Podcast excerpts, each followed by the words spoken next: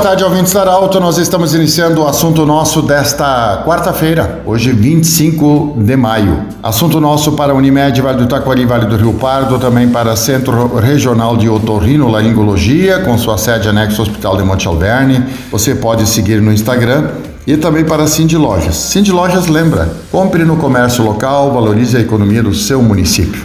Bom, hoje é dia do desafio. E para falar sobre isso, está em contato conosco a Roberta Pereira, ela que é gerente do SESC, presidente da Oktoberfest também, e vai falar conosco, ela que coordena essa parte do Dia do Desafio na nossa região. Roberta, bem-vinda ao assunto nosso. O que é o Dia do Desafio? Boa tarde. Prazer estar conversando com vocês nesse dia que é o Dia do Desafio. O Dia do Desafio surgiu há um, muitos anos atrás no Canadá por alguém que resolveu uh, criar esse projeto para as pessoas se movimentarem, já que lá o inverno é muito rigoroso e nevar, né, com neve e tudo mais, as pessoas ficavam muito dentro de casa. Então, o projeto surgiu como um incentivo a, ao movimento, à atividade física. Então, esse ano, uh, nós estamos fazendo o projeto dia 25 de maio. Ele sempre acontece na última sexta, uh, última quarta-feira do mês de maio. E esse ano nós estamos uh, com uma proposta híbrida. Porque os dois últimos anos com a pandemia, o, o dia do desafio ele acabou acontecendo online. As pessoas nas suas casas, né? A maioria estava em, em casa, em quarentena ou mantendo isolamento, né? Não tinha atividades nas academias em alguns momentos.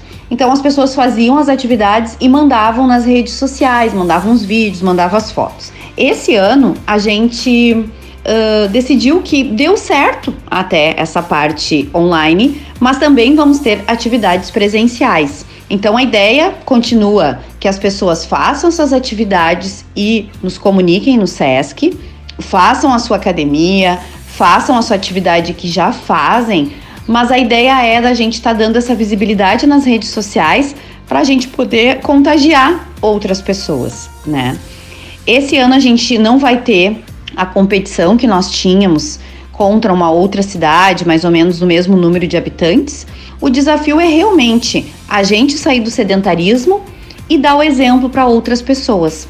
E também o desafio solidário, que esse ano a gente vai estar arrecadando durante toda a quarta-feira uh, leite, né, caixinhas de leite que serão doadas através do nosso programa Mesa Brasil Sesc para entidades cadastradas aqui na cidade.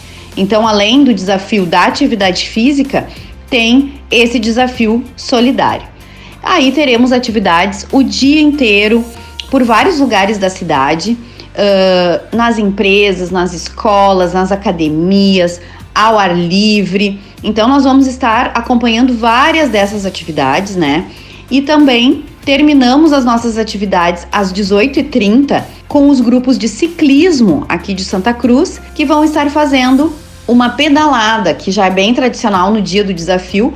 Eles saem às 6h30, saem ali do Sesc, a partir da. e vão, fazem um trajeto, né? Em homenagem ao dia do desafio.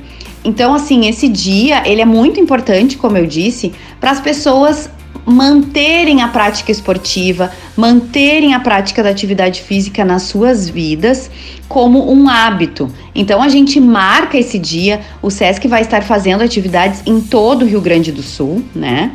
E você, e quem está nos escutando, que é uma pessoa assim sozinha, ah, eu vou fazer a minha caminhada, pode ligar para o 3713 3222 para informar o que que fez e no mínimo 15 minutos.